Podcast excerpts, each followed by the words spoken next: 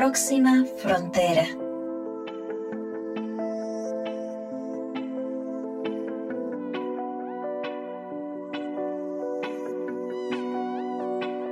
Hola, hola, muy buen día para todos ustedes que nos escuchan. Gracias por acompañarnos en un episodio más de Próxima Frontera, en esta temporada dedicada a hablar del decrecimiento.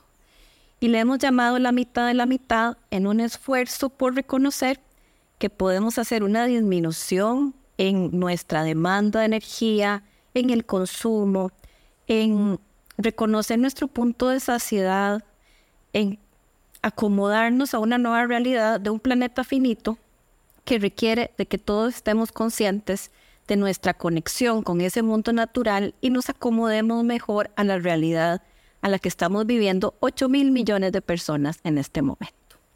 Si usted ha seguido los últimos episodios, hemos estado conversando de muchos temas relacionados con cómo, cómo decrecer sin que esto represente una apología a la pobreza, sin que esto nos dé temor de perder cosas fundamentales y al contrario, podríamos ganar mucho, podríamos ganar felicidad, libertad, podríamos reencontrarnos con nuestra esencia y conectarnos mejor con las personas y la naturaleza.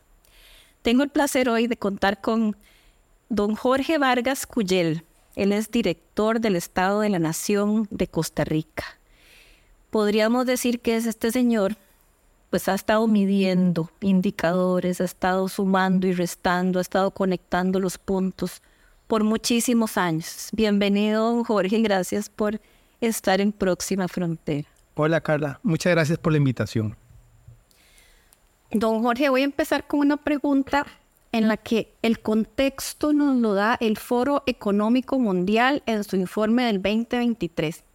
Ellos hacen un análisis de los riesgos de cuáles son esos principales riesgos, temores, problemas, eh, preocupaciones que tiene el mundo o que tendrá en los próximos dos años, y luego hacen el mismo ejercicio proyectándose a 10. Y en, esta, en este ejercicio de proyección, lo que aparece en rojo en el primer lugar son las preocupaciones por el costo de la vida.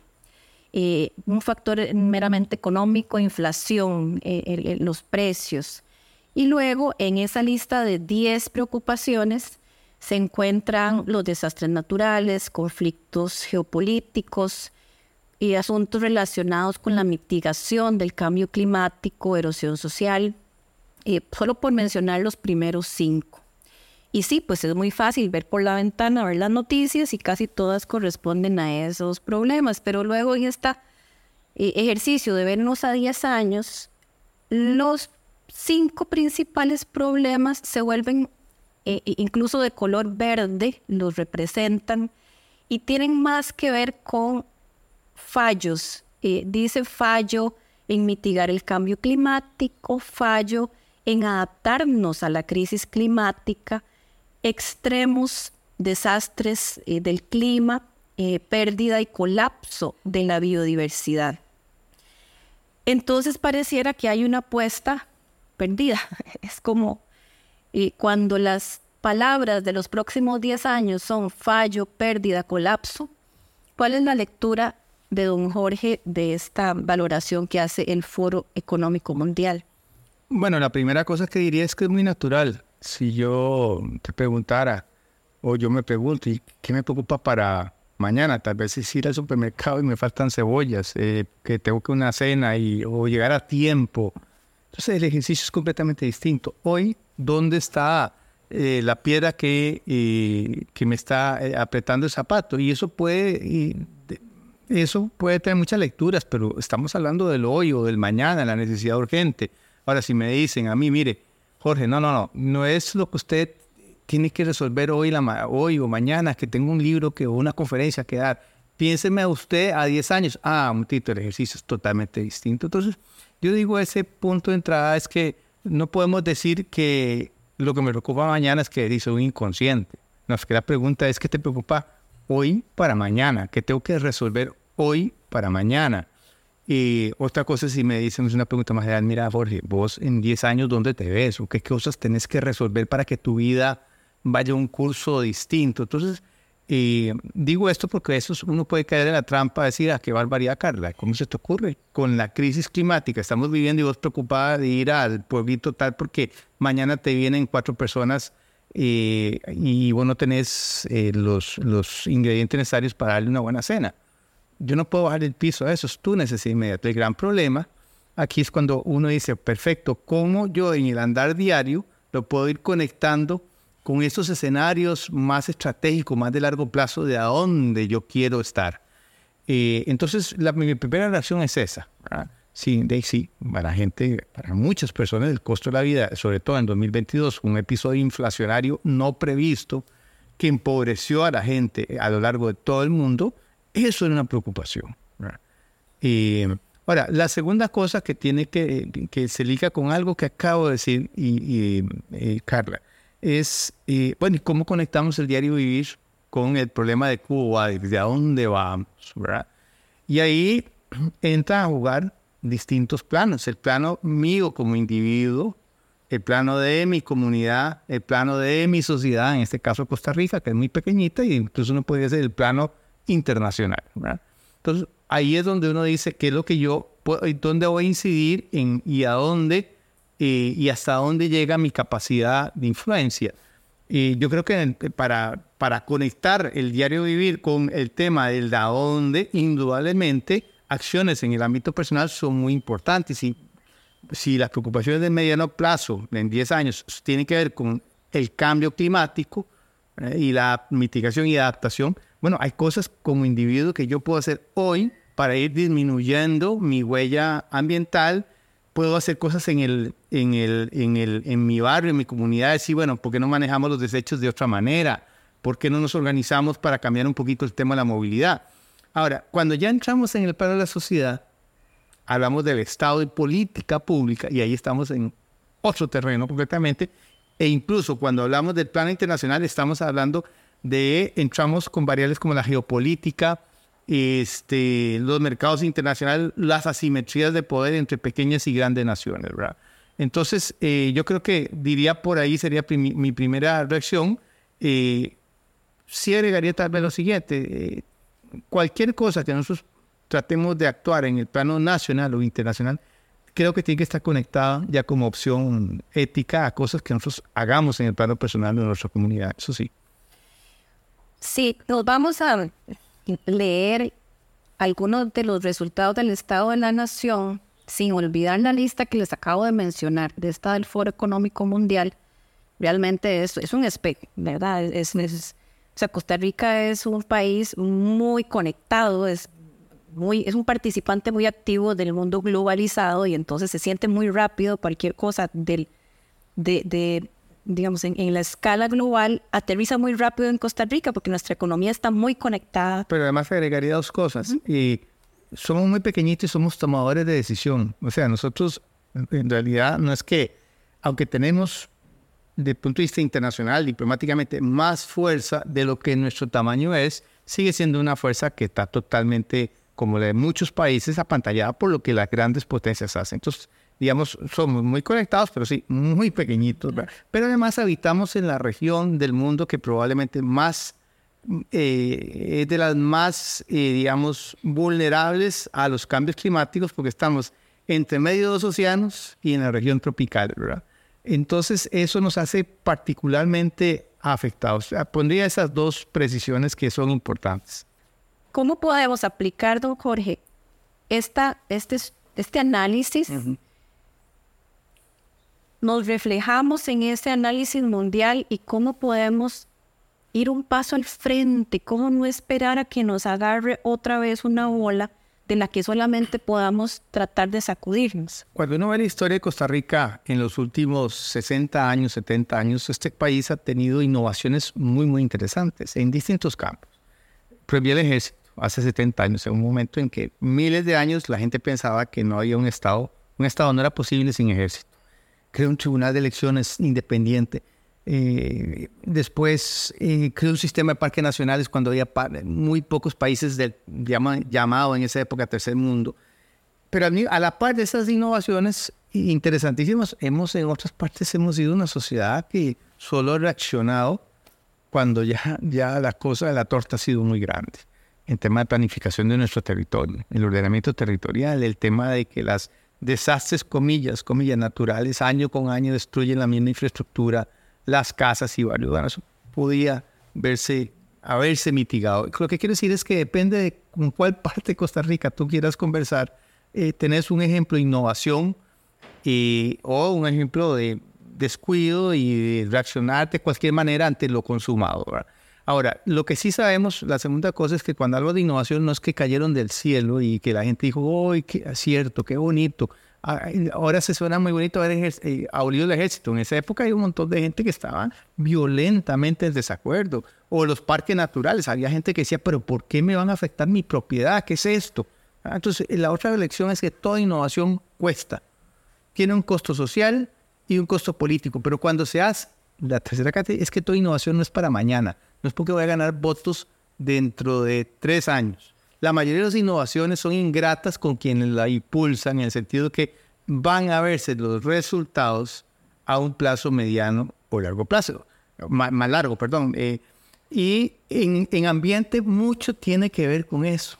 Y ahí entramos siempre en esa tensión, Carla, de los gobiernos que dicen, bueno, pero a mí qué, yo cuatro años y mi partido tiene que volver a repetir y no, va, no voy a mover muchas olas contra la gente que dice, no, el país, el rumbo del país lo requiere. Y en tema ambiental, hoy, de las, nuestras capacidades y acciones para este, descarbonizarnos, para atender los retos del, del, cambio climático, son ese tipo de decisiones. Uno, que son innovaciones. Segundo, que hay que pagar un costo social y político. Y tercero, en donde uno está pensando en el largo plazo. Digamos que es como las decisiones de sembrar un árbol hoy sabiendo que nunca nos va a cobijar esa sombra. Exacto. Eh, e, es esa visión de, además de generosidad, de, del bien común, de apuesta para las siguientes generaciones, de neutralidad, digamos, porque no hay un interés en que, en que, yo voy a recibir un beneficio en mi tiempo de vida. Eh, ese árbol que sembraron hace 70 años eh, fue la abolición del ejército, otro árbol fueron los parques nacionales. Podríamos decir que otro árbol que se sembró hace unos años fue la ruta por la descarbonización. Si usted tuviera que sembrar algunos de esos árboles, don Jorge, sabiendo que no va a recibir esa sombra, ¿cuáles serían? Bueno, yo realmente eh, habría como en dos o tres campos que me parecen a mí eh, que son fundamentales. En el primero es el tema de la matriz energética costarricense. Realmente ahí nosotros hemos eh, eh, ido acrecentando la tensión interna entre ser, eh, las, nuestras fortalezas de conservación, nuestras, todo lo que hemos hecho para preservar el ecosistema, los, los, ecosistemas de Costa Rica y la recuperación, por ejemplo, otras cosas de, las, de la cobertura forestal, que es notable en Costa Rica, que nos ha servido para convertirnos en un líder internacional y atraer un montón de inversiones en donde mucha gente hace plata, está muy bien, y por otra parte, lo que hacemos fuera de eso, en la parte de gestión. Y ahí la matriz energética se ha vuelto más sucia. Entonces nosotros yo creo que ahí lo que tenemos que decir es, bueno, si nosotros en el 2050 queremos estar en cierta posición, bueno, ¿cuál es el primer paso en los próximos eh, cuatro u ocho años? ¿Dónde están eh, las cosas que tenemos que hacer ya? Y indudablemente ahí estamos hablando sobre todo de transporte de personas y de mercancías. Eh, invertir en transporte público limpio. Eso, eso es ya. Eh, el tema de invertir, empezar a cambiar el transporte de mercaderías por, por, eh, para hacia, hacia cuestiones más limpias. ahí es donde el tren eléctrico tenía también una función. Este, entonces, hay, digamos, uno tiene que decir, vean, y con, la gran tragedia de que probablemente un gobierno tiene que negociar el préstamo, el otro va a tener el diseño, y ninguno de ellos ve, y el que se va a ganar eh, los aplausos del día que inauguran y cortan la cinta y dicen aquí, yo hice.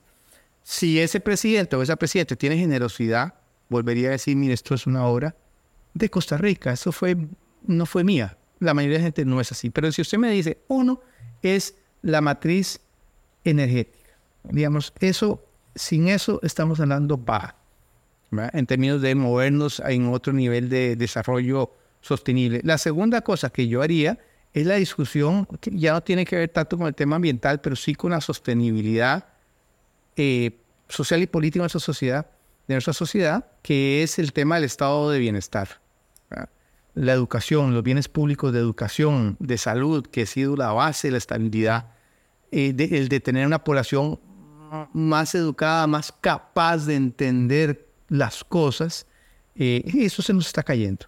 Se nos está cayendo por el lado del financiamiento, se nos está cayendo por el lado de los resultados que se entregan y por la eficiencia. Entonces, yo ahí sí abriría una discusión que es estratégica, y pensando en que muchas cosas que yo a hacer, por ejemplo, en la educación, se van a ver en el mediano y largo plazo. Si yo construyo todas las muy buenas escuelas que necesito para hoy y traigo los mejores maestros, suponiendo que yo pudiera hacer eso, voy a empezar a ver los frutos dentro de 12 años cuando salgan los muchachos de secundaria. Y entonces ahí hay una paciencia, pero tengo que sentarlo acá, sentar, dejar de inventar e improvisar. Entonces ahí es un segundo área.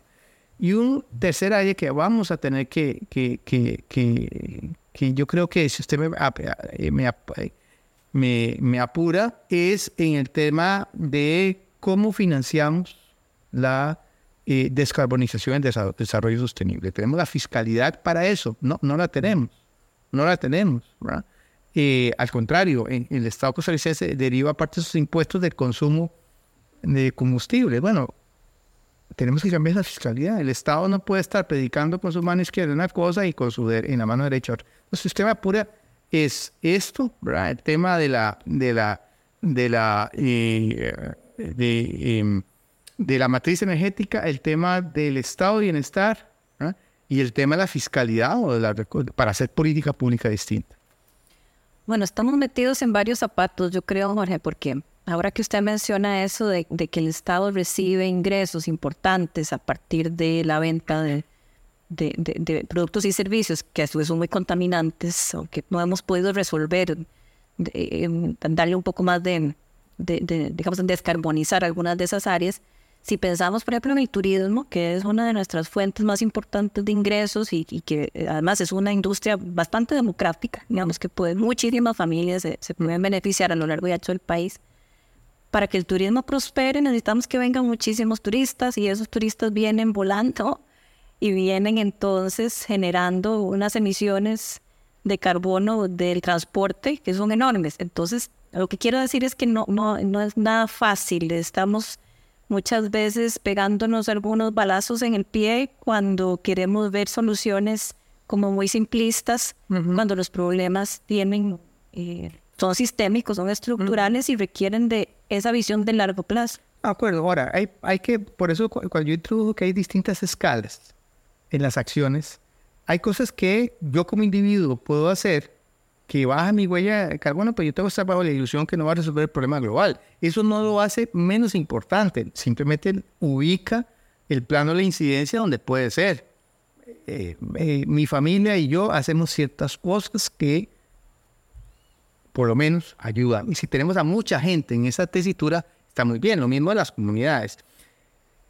Diría que a nivel de país, este pequeño país que empezamos un punto cero, cero, cero, cero, en el mapa y en el mapa de la economía internacional, este, nosotros en este pequeño país podemos hacer ciertas cosas. Por ejemplo, no entender que lo ambiental es un sector distinto, sino que es una, es una gestión que hacemos de lo público, en donde esa variable eh, está siempre presente.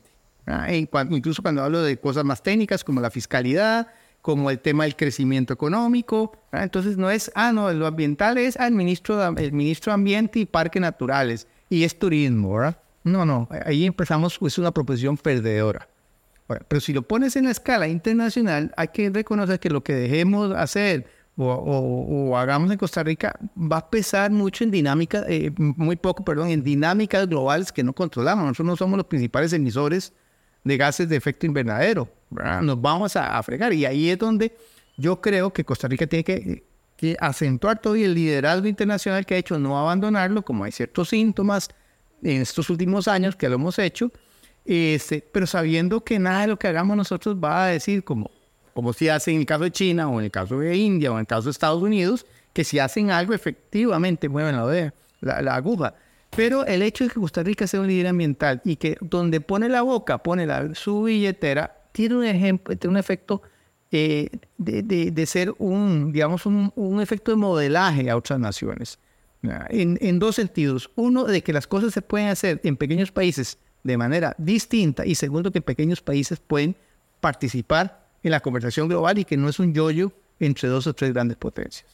Y si bien es cierto, nuestra ponderación en la economía es casi insignificante, pero tenemos un 5 o 6% de la biodiversidad del mundo. Eso no es nada despreciable.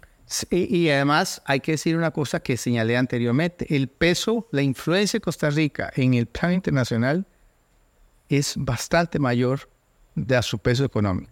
Y ahí que el factor reputacional para nosotros, por muchas razones, que no solo tienen que ver con el ambiente, incluso con la existencia misma de una nación, le voy a poner una nación sin ejército, que depende mucho de su reputación y del derecho internacional. ¿verdad? Entonces, para nosotros, en el plano internacional, en la medida en que somos un país pequeño que está golpeando por encima de su escala, ¿verdad? y tiene una voz en el plano del desarme, en el plano de la democracia, los derechos humanos, en el plano ambiental, que la gente nos vuelve a ver, el costo reputacional de equivocarnos es enorme enorme. Y ahí que nosotros tenemos, de nadie nos dijo que proyectáramos la imagen de que éramos una democracia y la, la imagen de ser un país ambientalmente sostenible. Que digamos que no está cierta, pero eso, pero ya lo hicimos y hemos ganado mucha plata eso. Bueno, ahora nos toca no cometer errores. Y un error, por ejemplo, ahora, para de una vez hacer paréntesis, anunciarle al mundo que vamos a, a ser parte de los países que están explorando este, y eventualmente este, eh, explotando eh, combustibles fósiles. Claro. Pero es que eso, eso, eso, por ganarse unos pesos de algunos sectores que andan, yo entiendo, pero como país, si yo soy un estadista, como gobierno, yo no lo hago. ¿Por qué? Porque arriesgo un bien mayor, que es mi nombre y mi reputación, mi capacidad de liderar, ¿verdad? Y además hago más fuerte, más difícil una ruta a la cual yo me comprometí a hacer, que la descarbonización. Hay algo que a mí, don Jorge, me viene dando como vuelta en la cabeza y es toda esta discusión con, del Banco Central por la, por la solicitud de los datos de los créditos y las, los actores financieros y cómo toda la institucionalidad está entrabada en una discusión hasta demandas penales de que si los datos, que el derecho, que el secreto bancario, que el, que el consentimiento pero a mí me resuena lo que está detrás de esos datos, ¿verdad? Que son, que es la información de los riesgos ideológicos. O sea, ¿por qué viene esto? Porque el Fondo Monetario Internacional quiere saber qué créditos están ligados a, a inversiones que están en mayor riesgo por el cambio climático. Y entonces yo me pregunto, ¿nos estamos peleando con el monstruo equivocado en esta discusión de que si los datos, que si la confidencialidad, y no estamos viendo para qué se están pidiendo esos datos el tema de discusión de los datos, eh, de la confidencialidad, de la información personal, entonces yo creo que esa es una discusión legítima. Ahora, la pregunta suya es si debería ser el único plan, eh, plano de discusión, y yo diría evidentemente no. Y, evidentemente no. Hay ahí una cuestión no solo del para qué quiero esa información y si se puede hacer de una manera u otra, pero lo cierto es que, digamos, yo, el centro que yo dirijo de investigaciones y, y, de difusión del conocimiento, que se llama Estado de la Nación, que lidia con, eh, con el tema de información para la política pública, para la, intervención de los ciudadanos en los asuntos públicos, indudablemente más información es mejor que menos, porque usted ilumina desafíos, eh, permite evaluar comportamientos y permite eh, digamos, pedir cuentas. Pero igual nosotros muchas veces nos han dicho, vea, sí, no, pero eh, hemos tenido que lidiar con datos anonimizados. Hemos podido hacer análisis singulares, pues yo no sé que no, pero nadie me da derecho a mí como Estado la Nación decir, mira Carla Chamán, mira Carla, este, ¿ah? y empiezo a saber todo. Bueno, ahí hay eh, esa, esa cuestión este, de las distintas capas que decía, pero indudablemente la, información, eh, la, la, gestión de los asuntos públicos de Costa Rica requiere de mucho y más información y de mejor calidad. Y la pensión es salvaguardando los derechos de privacidad de las personas. Y, cada, y la discusión es fácil decirlo en general, hay que resolver en cada punto en particular. Por ejemplo, nosotros en estos momentos hemos podido estimar la capacidad de secuestro de carbono a nivel de 100 metros cuadrados del territorio. Un brete del carajo de un grupo de gente. Bueno, se puede hacer, el país lo requiere. Estamos otra gente trabajando las estimaciones de caudales para todo el territorio. ¿Para qué? Para el manejo de, cuencas. Bueno, esas cosas se debe hacer, pero no un centro pequeñito. Eso debería ser una consideración de política pública. Deberíamos saber eh, estamos construyendo, por ejemplo, la mayoría de nuestras construcciones aprobadas, de cientos de miles de nuevas construcciones en los últimos cinco años, en sitios que sabemos que son vulnerables. Bueno, pero pues, si ya tenemos información de eso, porque no ajustamos? Entonces, sí requerimos mucho más e, ese para qué que vos planteás. Es ahí, sin duda, sin duda, este, se requiere mucho más información y mejor calidad porque cada vez que puedes conectar los puntos con investigaciones como la que te decía, puedes ya hablar en lo concreto. Si mira, tales edificaciones están mal puestas. Eh, tales ríos ya sabemos que les va a pasar esto. Este, y ahí es donde yo creo que hay que llevar a la, a la gestión de los asuntos públicos. No en las generalidades, porque en las generalidades todos los datos son pardos. Se anuncia que el Estado de la Nación este año eh, incluirá un informe con una investigación de estas zonas de alta exposición a amenazas de inundaciones y esta preocupación por el aumento de construcciones en zonas catalogadas potencialmente inundables, que, que ya lo dijo la Comisión de Emergencia, y que desde el 2020 en el Estado de la Nación ya se alertaba de esto, ¿verdad? Que el 28% del área construida en el país se ubicó en cantones que tienen eh, condiciones poco favorables para que eso, esa, esa industria inmobiliaria mantenga su valor. Eh, y tenemos el, el, tema de los datos de que el 78% de estas construcciones está en cantones que no cuentan con un plan de ordenamiento territorial. O sea, no hay datos, no hay ordenamiento, no hay planificación. Eh, y viene la inversión, y buenísimo que venga la inversión y entonces vemos el, el, el, árbol, el árbol y no el bosque, pero esa inversión está en un lugar que no necesariamente va a ser, va a ser sostenible. Esperemos, esperaremos con mucha eh, curiosidad los, los resultados de este, de este estudio en particular. Ah, e, esta temporada es de, de crecimiento, ¿verdad? Es, es una de las palabras que yo he estado insistiendo en decir, así como en el anterior hablamos de colapso tratando de entenderlo en su máxima dimensión como un proceso de desgaste, de rupturas, de, de, pérdidas eh, que van socavando las bases de lo que consideramos en nuestra sociedad, nuestra civilización. Y entonces el decrecimiento viene como una propuesta o el postcrecentismo, o sea, ya hemos crecido, crecido, crecido, ahora tenemos que llegar a un punto donde valoremos qué es lo que realmente tenemos que seguir, en qué crecer, qué dejar de hacer que no nos conviene, que no nos aporta, eh, que nos saca de los límites planetarios y encontrar en cada nivel o en cada capa de esa torta chilena eh, los puntos de saciedad, ¿verdad? El mío personal, el de mi familia, el de mi comunidad, el del país, eh, etcétera, sabiendo que estamos en un territorio sur global que, que, que, es, que, que ya, digamos, nos marca totalmente, como que nos, nos ubica en esa cancha.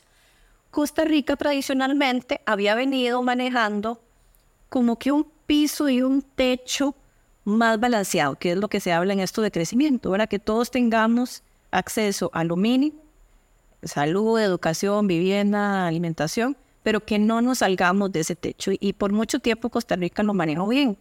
En los últimos años no tanto, se han acrecentado las, los indicadores de la inequidad y entonces ni la gente está llegando al piso y cada vez ese un pequeño grupo se está saltando el techo.